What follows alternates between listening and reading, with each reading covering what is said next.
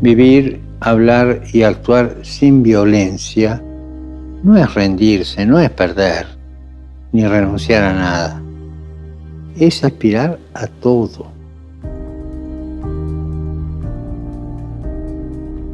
Como dijo San Juan XXIII hace 60 años en la encíclica Pacem in Terris, la guerra es una locura, está más allá de la razón.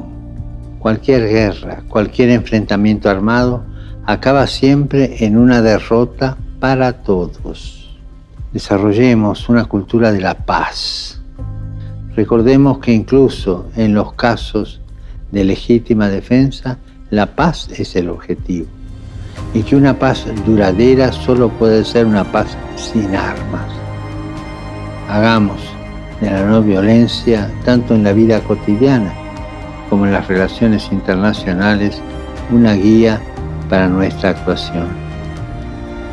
Y oremos por una mayor difusión de la cultura de la no violencia, que pasa por el uso cada vez menor de las armas tanto por parte de los estados como de los ciudadanos.